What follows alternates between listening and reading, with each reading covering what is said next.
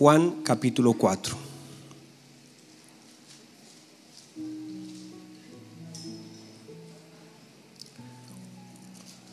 El versículo 3 de la palabra del Señor dice así. Salió de Judea y se fue otra vez a Galilea. Y le era necesario pasar por Samaria. Vino pues a una ciudad de Samaria llamada Sicar, junto a la heredad que Jacob dio a su hijo José. Y estaba allí el pozo de Jacob. Entonces Jesús, cansado del camino, se sentó así junto al pozo. Era como la hora sexta. Vino una mujer de Samaria a sacar agua y Jesús le dijo, dame de beber. Pues sus discípulos habían ido a la ciudad a comprar de comer. La mujer samaritana le dijo, ¿cómo tú, siendo judío, me pides a mí de beber, que soy mujer samaritana? Porque judíos y samaritanos no se tratan entre sí. Respondió Jesús y le dijo, si conocieras, ¿qué le dijo el Señor? Si conocieras el don de Dios y quién es el que te dice, dame de beber, tú le pedirías y él te daría agua viva. La mujer le dijo, Señor, no tienes con qué sacarla y el pozo es hondo. ¿Cómo es el pozo? Es hondo. ¿De dónde pues tienes el agua viva? ¿Acaso eres tú mayor que nuestro padre Jacob, que nos dio este pozo del cual bebieron él, sus hijos y sus ganados? Respondió Jesús y le dijo, cualquiera, mire lo que dice, cualquiera que bebiere de esta agua volverá a tener sed, mas el que bebiere del agua que yo le daré no tendrá sed jamás, sino que el agua que yo le daré será en él. ¿Dónde será? Será en él. Una fuente de agua que salte para vida eterna. La mujer le dijo, Señor, dame esa agua para que no tenga yo sed ni venga aquí a sacarla. Tome asiento, por favor.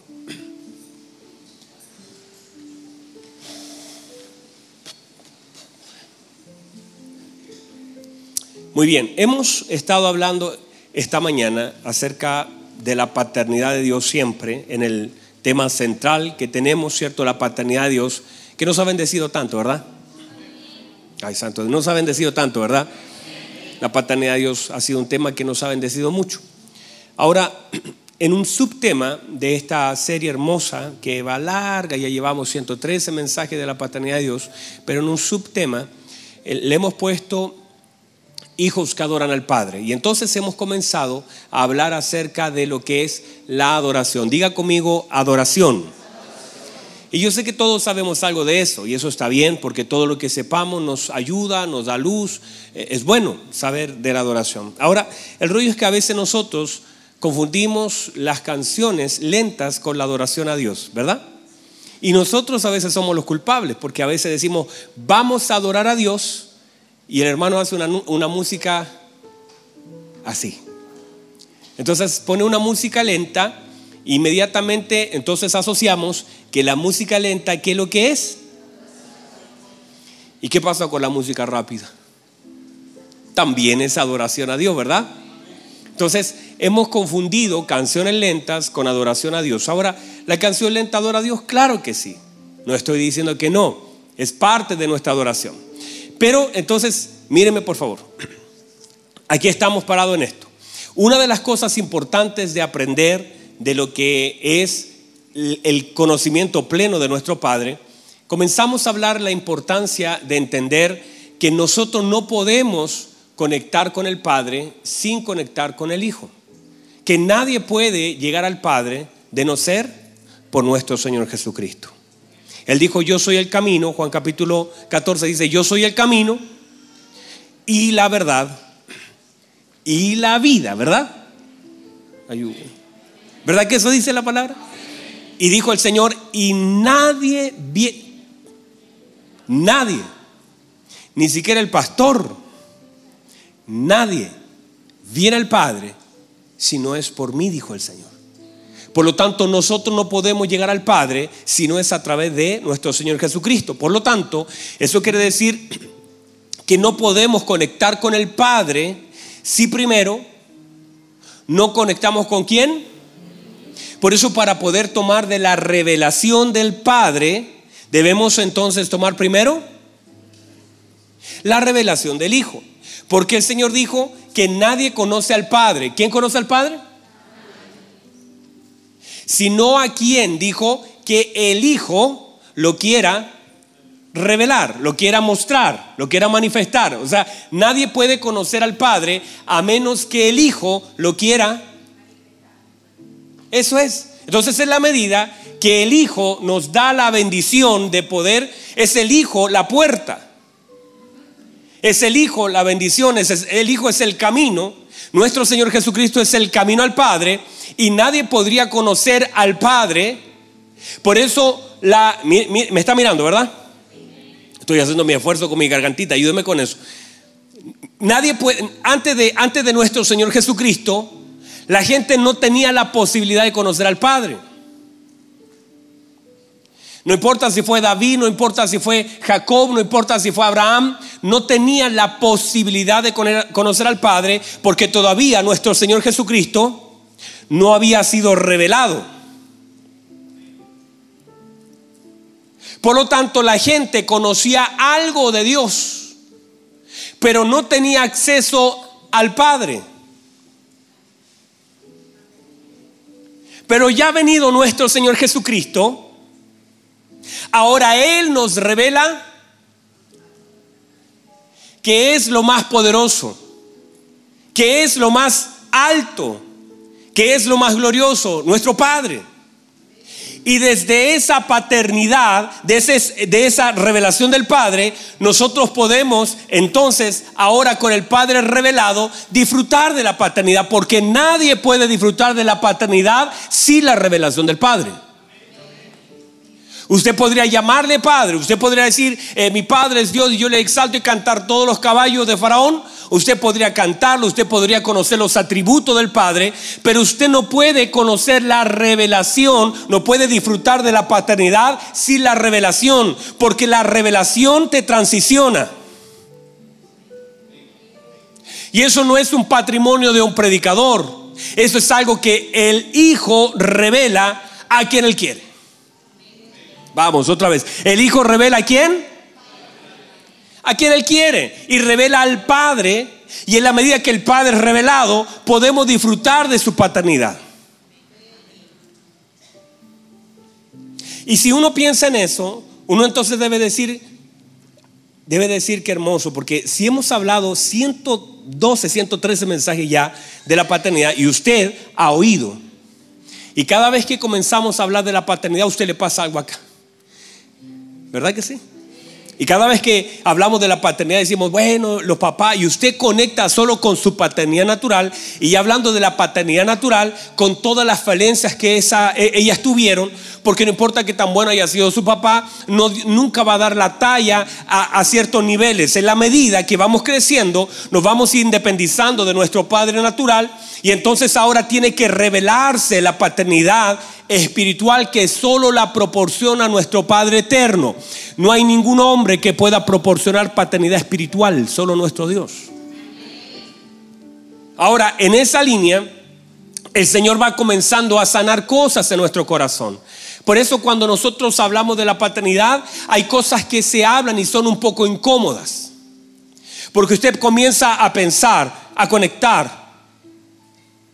Anoche yo hablaba con mi papá mi Padre, Dios. Y yo le decía, Señor, tengo tantas preguntas que hacerte. Y comencé a abrirle mi corazón. Y yo le decía a Dios, usted sabe cómo fue mi relación con mi Padre natural. Tengo la bendición de tener un Padre que es pastor. Tengo la bendición de que mi Padre es un hombre de Dios, esforzado, que estuvo siempre con nosotros.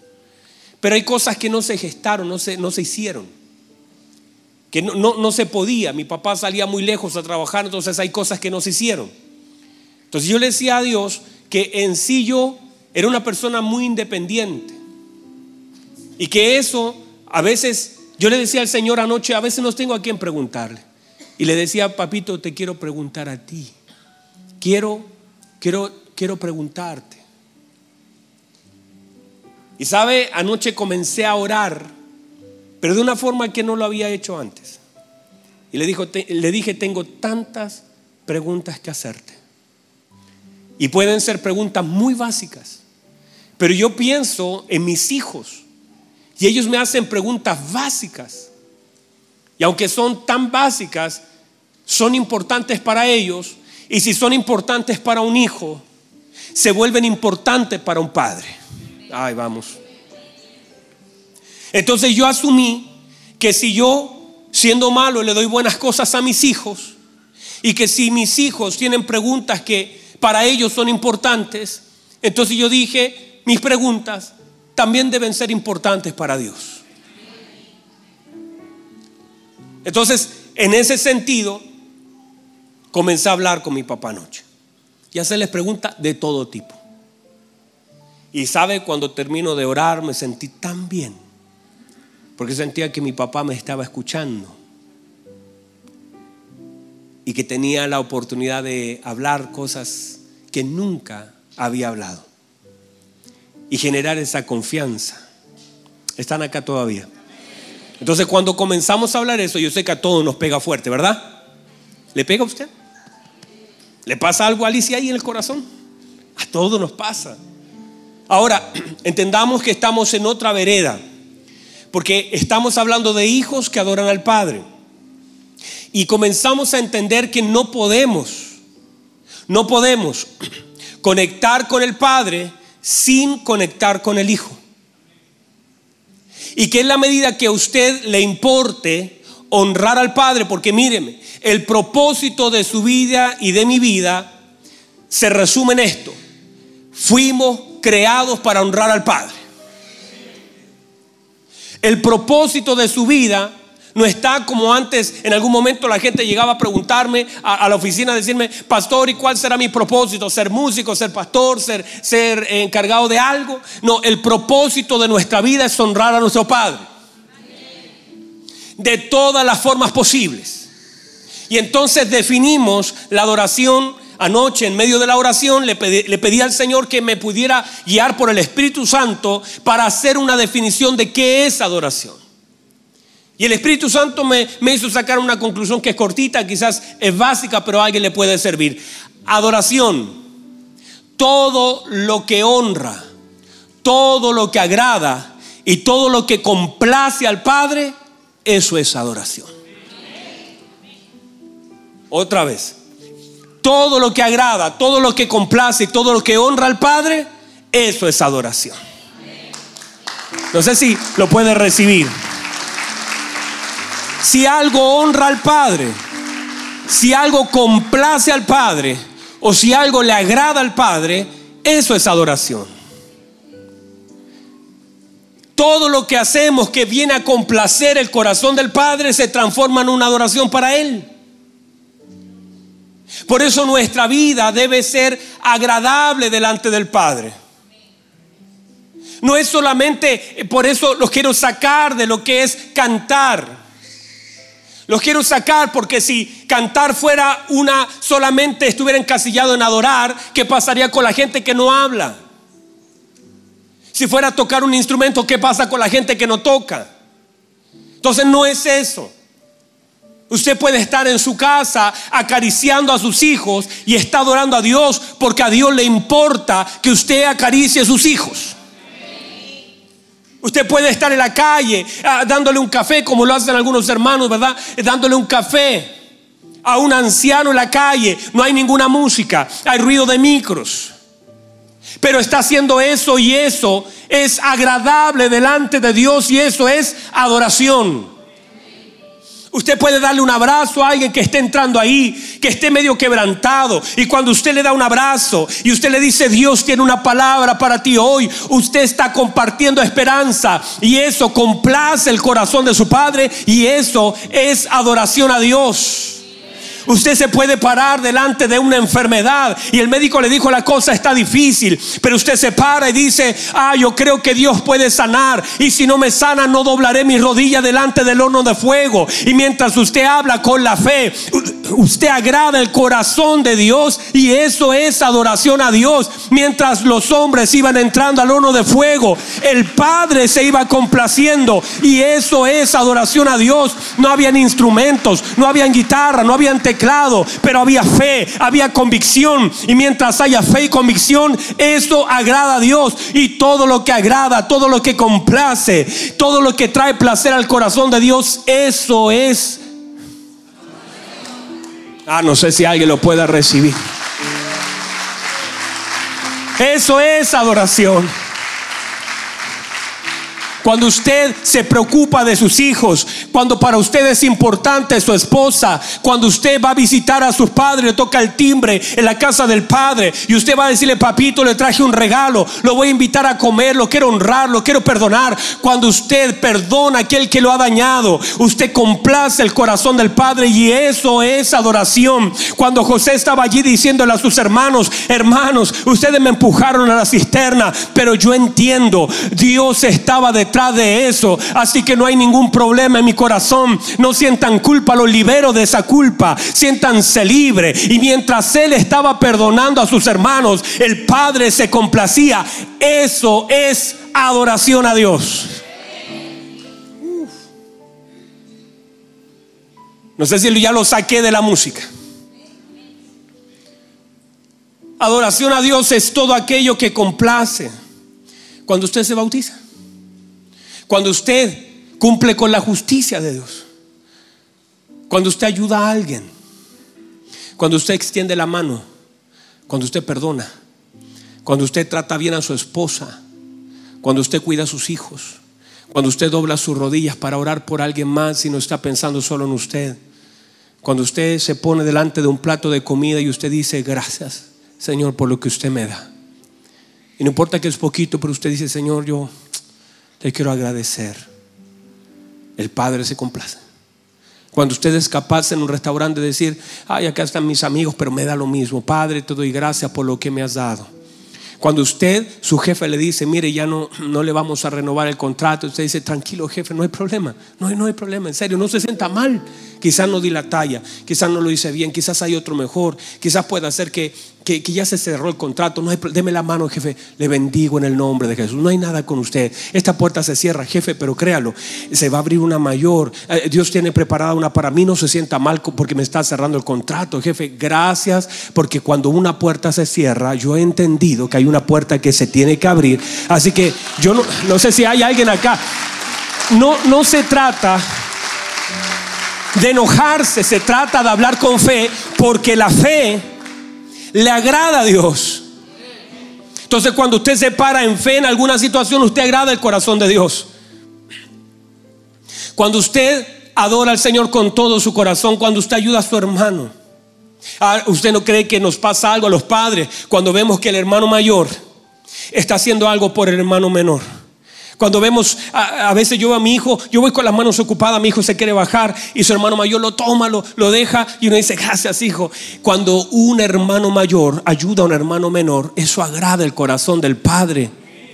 Cuando usted lleva más años en el Evangelio y pueda ayudar y, decir, hermano, usted lleva menos que yo en el Evangelio, pero como Dios te ha usado y te bendigo para que te siga usando, le doy gracias al Señor que usa tu vida. No deje, oraré por ti, no tengo envidia en mi corazón. Yo soy un obrero de las seis de la mañana, pero le doy gracias a Dios por traerte a las cinco de la tarde y darte tanto. En mi corazón solo hay alegría por todo lo que Dios te ha sumado, que Dios siga sumando a tu vida, que tus hijos sean bendecidos, que tu empresa sea bendecida, que el Señor te dé más habilidades todavía para seguir creciendo. Mientras haya un corazón correcto, eso agrada a Dios y eso es adoración.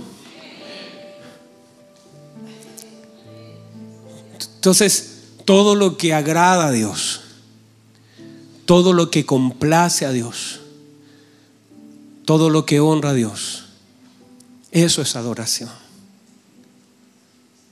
Y ahí ya salimos solamente de lo que hacemos porque podríamos hacer algo que aparenta que agrada a Dios. Yo podría predicar Y yo predicando de Dios podría deshonrar a Dios, podría desagradar a Dios y podría no complacer a Dios.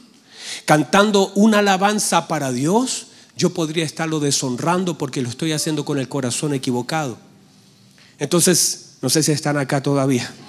Puedo estar cantándole a Dios y el Señor dice, mm, no me gusta. Eso no, no, no porque suene mal, sino porque el corazón es, el equivocado. No se trata de cuántos instrumentos suenen a la vez, eso, eso agrada a la gente. Pero a Dios no, lo impresionamos con que haya un, super equipo, que hayan buenos cantantes. Usted puede estar en una cárcel, ay, cuando el Señor se agradó con Pablo y Sila, esa cárcel fue sacudida. No dice que tenían buenas voces, no dice que ah, estaba ahí Jorgito con el piano, no, no, no. Ahí ellos honraron a Dios y Dios sacudió esa cárcel, las puertas se abrieron, las cadenas cayeron, porque cuando Dios agrada, hermanos, Él lo hace sentir sobre la tierra. Uy, reciba eso. Cuando el Padre es complacido, reciba eso, por favor. Cuando el Padre se agrada, Él lo hace sentir sobre tu tierra. Lo hace sentir, se vuelve una evidencia. Ah, reciba eso. Iglesia de Filadelfia, yo conozco tus obras y tu arduo trabajo. He aquí, dijo el Señor, yo pongo una puerta abierta delante de ti. Haré que se vuelva evidencia tu fidelidad. Haré que se vuelva evidente mi amor por ti. Mire lo que le dice el Señor. Porque has guardado mi nombre porque has guardado mi palabra, no negaste mi nombre. Yo pongo una puerta abierta delante de ti, la cual nadie puede cerrar. Y yo haré que vengan y se postren delante de ti tus enemigos y reconozcan que yo te he amado. Entiéndelo por favor. Cuando el Padre se complace, se hace evidente el placer del Padre en la vida de los hijos. No sé si lo puede recibir.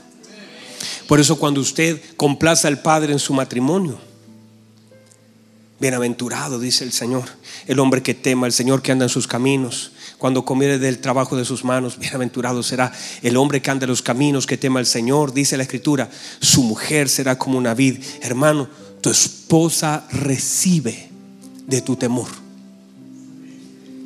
tu familia recibe, tus hijos serán como planta de olivo. O sea, el Señor dice, si tú me temes, si tú me buscas, si tú andas en mis caminos, yo haré que tu familia se hará, ay, no sé si alguien lo está recibiendo, yo haré que se haga evidente en tu casa. Porque si un hombre complace el corazón del Padre, si un hijo complace el corazón del Padre, el Padre se vuelve una evidencia en la vida del Hijo. Si nuestros matrimonios se vuelven complace en el corazón del Padre, nuestra familia se vuelve una evidencia. Hay cosas que no se pueden ocultar.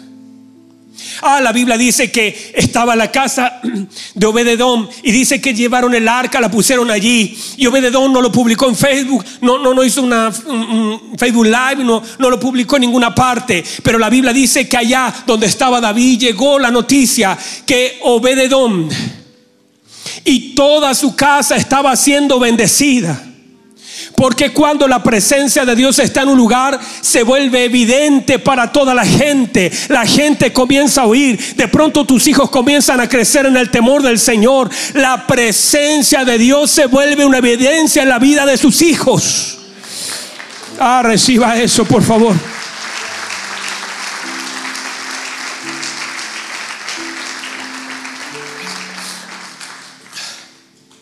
No sé si están acá todavía. A veces la única evidencia que tenemos es el día que asistimos a la iglesia. Y se ha hecho evidente que vamos a la iglesia, pero no es evidente que sirvamos a Cristo. Eh, los vecinos te ven salir con una Biblia, te ven salir con tus hijos el día domingo y es evidente que vas a la iglesia porque te arreglas para ir a la iglesia, te peinas para ir a la iglesia, sales a la hora. Se hace evidente tu visita a un salón, pero no se hace evidente tu vida en Cristo. Porque si fuera una vida en Cristo, habría evidencia en tu familia, la mano del Señor. Yo no dije falta de problemas, yo no dije los bolsillos llenos de dinero, no, no, no, no. Yo digo que la presencia de Dios se vuelve evidente en la vida de un hijo de Dios. Se vuelve evidente. La gente lo puede reconocer. Así lo dijo Abimelech. Miró a Isaac y dijo, hemos visto que Dios está contigo. Porque la presencia de Dios se vuelve evidente. Ah, no sé si alguien lo está recibiendo. Entonces cuando nosotros adoramos hay una evidencia. Ah, yo no sé si alguien lo puede entender. De pronto se abren puertas aquí. De pronto aparece algo que la gente dice, uy, qué hermosa tu familia, tus hijos me bendicen. Tus hijos comienzan a crecer en el temor del Señor. Tu esposa es una mujer que solamente produce y produce y produce y está dando. Las crisis matrimoniales vienen por falta de Cristo. No por los años, por falta de Cristo. Ah, se nos acabó el amor. No, falta de Cristo. Y le, voy a decir esto de entradita. Dios puso mi corazón ayer anoche junto a mi esposa. Le dije, amor, siento aquí, aquí, aquí. Es una cosa del Señor, no, no lo puedo explicar.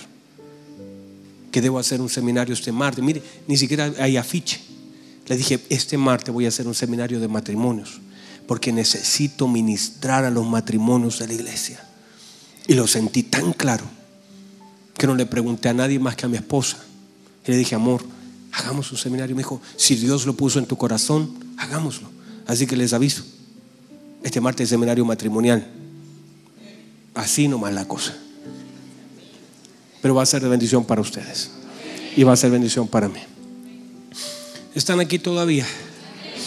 Me dan cinco minutos más. ¿Cuánto me dijo usted? Una hora. Gracias, mi hermana. Míreme, ¿están acá todavía? Yo estoy dando lo que más puedo, mi hermanos. Usted me ha notado, ¿verdad? Estoy muy complicadito. Mire, entonces, adoración es todo lo que agrada al Padre, todo lo que honra al Padre, todo lo que complace al Padre. Es adoración. Esta mujer llega así. Miren, aquí voy a cerrar. Me quedan exactamente cinco minutos. Esta mujer llega así. El Señor se sienta en el pozo. Llega la mujer. El Señor le dice, dame de beber. La mujer le dice, ¿cómo usted me va a pedir? Hablamos durante la mañana el hecho de que cuando el Señor pide, usted gana. Cuando el Señor pide, usted gana, yo gano. No sé si se entiende eso. Si el Señor me pide algo, no es para que yo pierda algo. Pregúntele a Pedro cuando le pidió su barca. Pregúntele a la señora viuda que dijo, tengo un poquito. Siempre que el Señor pide algo, una demanda de Dios sobre nosotros, dame tu hijo. Le dijo a Abraham, dame tu hijo. Y le devolvió una generación de hijos. Porque cuando el Señor pide, nunca perdemos. Por eso cuando usted dice, yo voy a servir al Señor y usted siente la demanda. Mire lo que dice, Josué lo dice, yo y mi casa iremos a la iglesia. ¿No? Mm. Porque nosotros transformamos ese versículo. Yo y mi casa iremos a la iglesia. No dice eso. Dice yo y mi casa serviremos al Señor. Eso es lo que Dios quiere, que usted y su casa yo y mi casa, sirvamos al Señor en una congregación y fuera de ella también. Ahora note por favor. Entonces, no perdemos. Ahora, segunda cosa, la señora le dice, la señora le dice, ¿cómo, cómo, cómo es posible? Dice, que usted siendo judío, yo soy samaritana, está, no, no cuadra. Nosotros nos deberíamos tratarnos, porque judíos y samaritanos no, no se tratan entre sí. ¿Por qué me pides a mí? Mire lo que, mire lo que dice, ¿por qué, ¿por qué me pides de beber? No nos tratamos. Y el Señor le dice esto, si conocieras el don de Dios, tu respuesta manifiesta tu falta de conocimiento. Si conocieras el don de Dios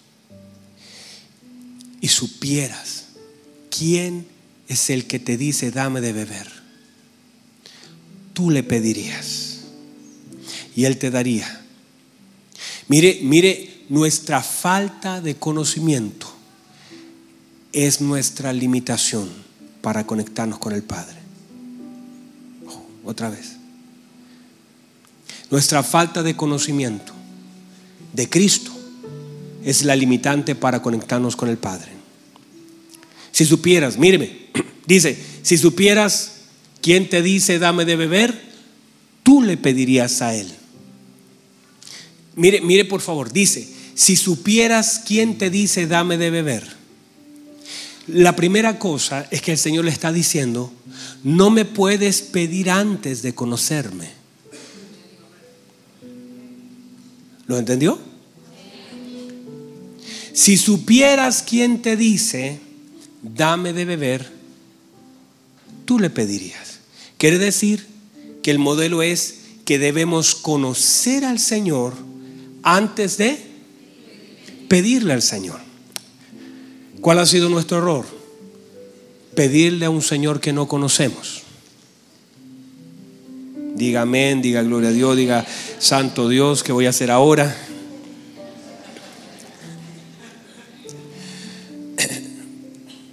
Entonces, déjenme buscar esto porque... Mire, cuando el Señor hace esta mención, el Señor dice, si supieras quién es el que te pide, en realidad tú le pedirías a Él. El tema es que nos cuesta tanto darle al Señor aquello que nos pide porque no le conocemos. La falta de conocimiento de Dios nos impide darle lo que nos pide. Ah, no sé si alguien lo recibe. Como no lo conocemos, cualquier cosa que Él nos pida se nos hace difícil darla porque no lo conocemos. Porque si lo conociéramos sería tan sencillo darle todo.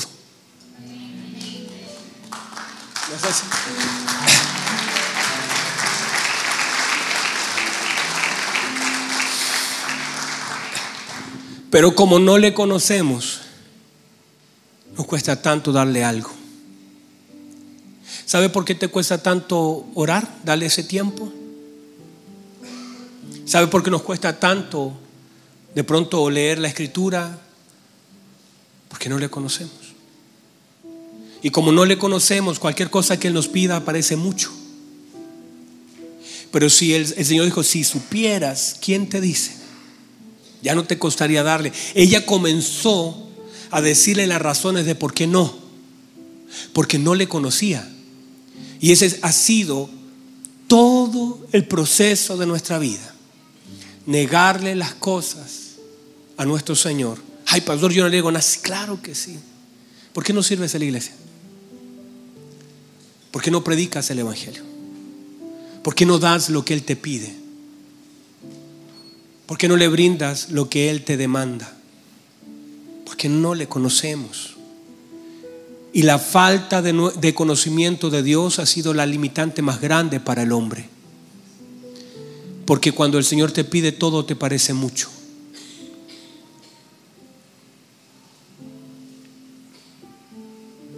Pero una persona que conoce a Dios nunca le negará nada. Por favor, no estoy hablando del dinero, no me vaya a malinterpretar. No le voy a pedir una ofrenda ahora. Usted sabe que no es la línea. Es la vida. ¿Sabe por qué para Abraham fue doloroso pero fue posible darle su hijo porque conocía a Dios. Y como conocía a Dios, aunque era doloroso, podía darlo por el conocimiento que tenía, porque dijo, mire lo que dice Hebreos capítulo 11, dice, sabiendo Abraham que Dios era poderoso aún para resucitar a su hijo. Lo que quiere decir la escritura que Abraham tenía tal conocimiento que cuando le pidió su hijo, el Señor dijo, se lo, se lo doy, porque conozco quién me lo está pidiendo.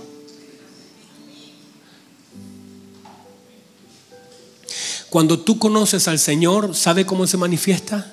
En una cosa, no le niegas nada. Porque entiendes que todo te lo dio Él. No le dices, ay, no tengo tiempo, Señor. Porque sabes que el tiempo te lo dio Dios. No le niegas sus talentos. Porque sabes que también te lo dio Dios. No le niegas tu vida. Porque sabes que Él te la ha dado. Porque todo el conocimiento que tengas de Dios será todo lo que tú puedas darle a Él. Tu conocimiento, lo que conozcas de Dios, será el límite de lo que tú has de darle a Él. Por eso, ¿sabe lo que hacían los discípulos? ¿Sabe lo que dieron los discípulos? Su vida. ¿Sabe cómo murieron los discípulos todos decapitados, descuartizados? Dieron su vida. ¿Por qué? Por el alto conocimiento que tenían de Dios. Si tú conoces a Dios, nunca le negarás nada. Nuestra falta de conocimiento de Él es la limitante para darle lo que Él nos está pidiendo. ¿Lo puede recibir? Se nos acabó el tiempo, amados. Pónganse en pie, por favor.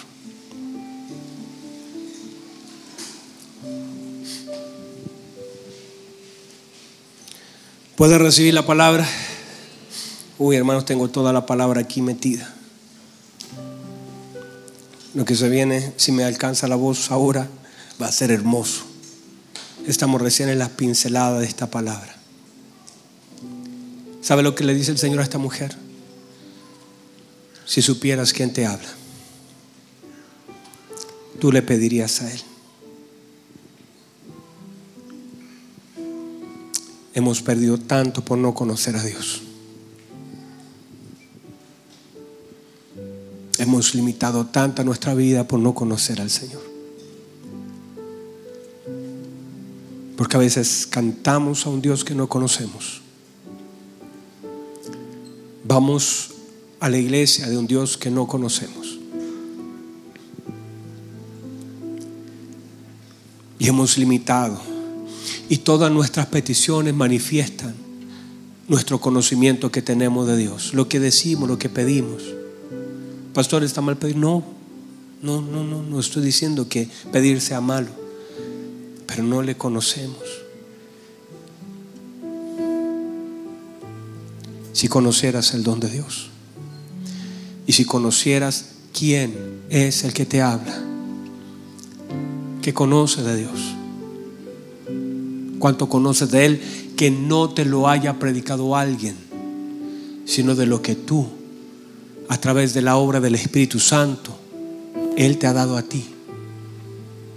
No es lo que escuchaste en la paternidad de Dios, no, es cuánto de Dios conoces, porque eso determinará las limitaciones de tu vida.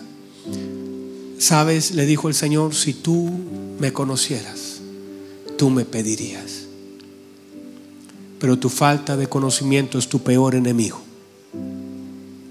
de lo que Dios te quiere dar. Ah, lo voy a volver a decir. Nuestra falta de conocimiento de Dios se vuelve nuestro peor enemigo de lo que Dios nos quiere dar.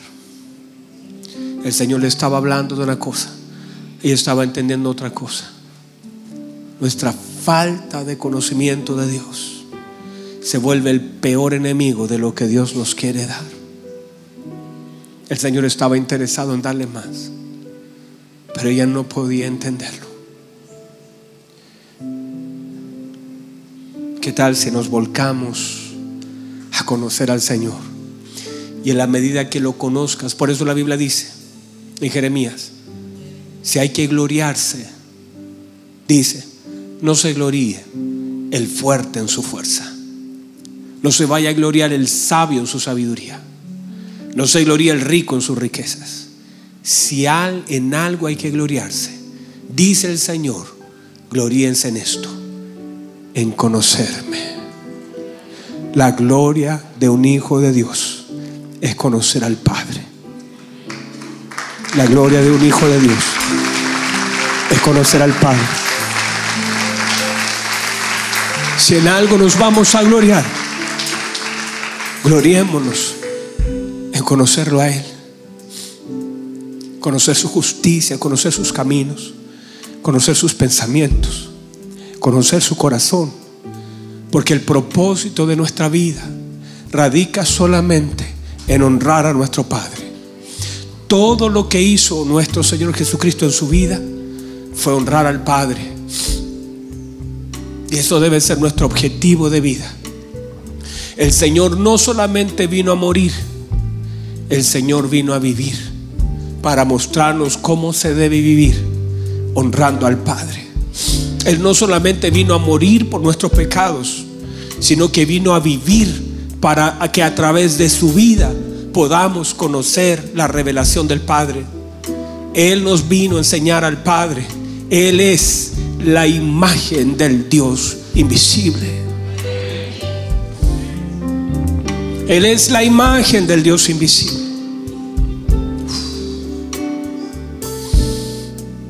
Cierre sus ojos, levante sus manos, haga algo. Dígale, Señor, yo quiero conocerte. Esa será mi mayor gloria. Mi mayor gloria será conocerte, Señor. Vamos, levante sus manos, levante sus manos. Dígale, Señor, mi mayor gloria será conocerte. Vamos, vamos, vamos, vamos. Abra su boca, dígale, Señor, mi mayor gloria será conocerte.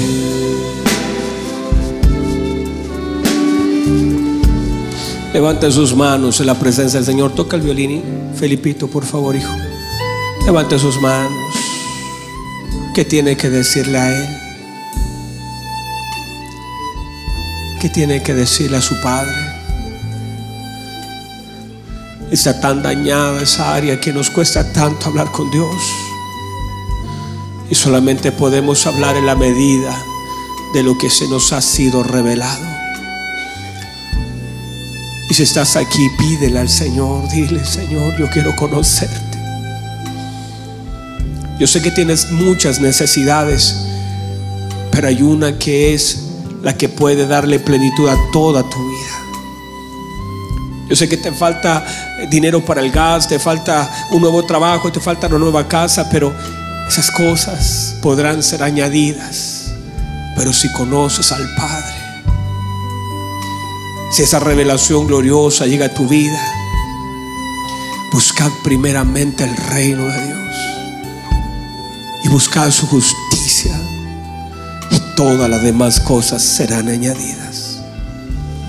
Padre, yo quiero darle gracias porque usted nos permite esta oportunidad de poder predicar, de congregarnos y de oír una palabra. Usted nos da la oportunidad de hacerlo. Yo quiero, Señor, darle gracias por alguna palabra que haya entrado en el corazón de alguien y que pueda dar un fruto abundante. Si tal solo uno, Señor, uno puede tomar la palabra y hacer la vida.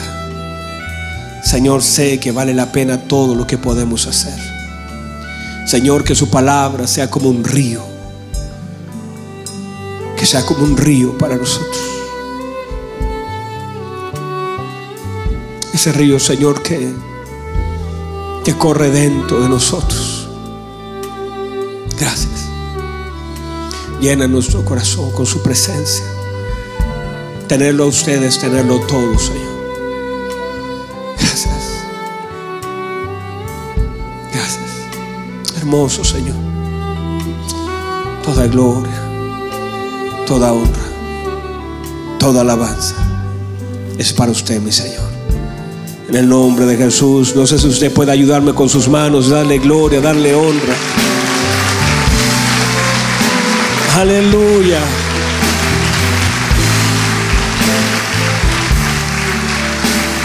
Más fuerte si es para Él, no se vaya a cansar. Amamos, Señor.